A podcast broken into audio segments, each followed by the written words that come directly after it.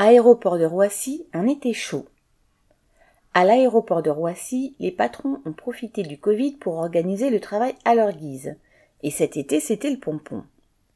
Côté horaire, plus de règles. Ils ont laissé faire des vacations de plus de 10 heures dans la sûreté, avec des plannings qui finissaient par totaliser plus de 200 heures dans le mois dans différents secteurs, voire chez les loueurs de voitures, des doubles vacations. Il y a eu souvent des heures supplémentaires, parfois non payées.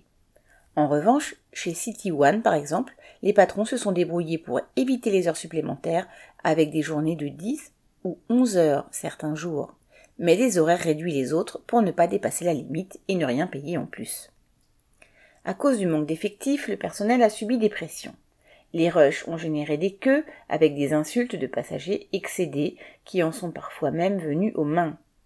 Du côté de la hiérarchie, c'était des pauses non accordées ou des menaces de sanctions pour des salariés accusés de ne pas être, assez vigilants entre guillemets.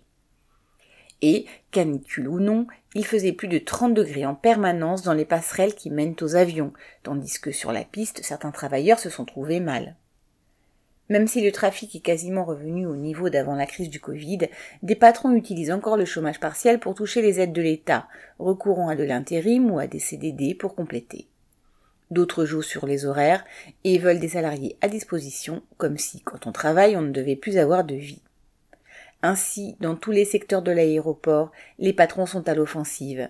Mais s'il y a davantage de travail, que les patrons embauchent. Les prochaines journées de mobilisation prévues doivent permettre aux salariés de réagir. Correspondant Hello.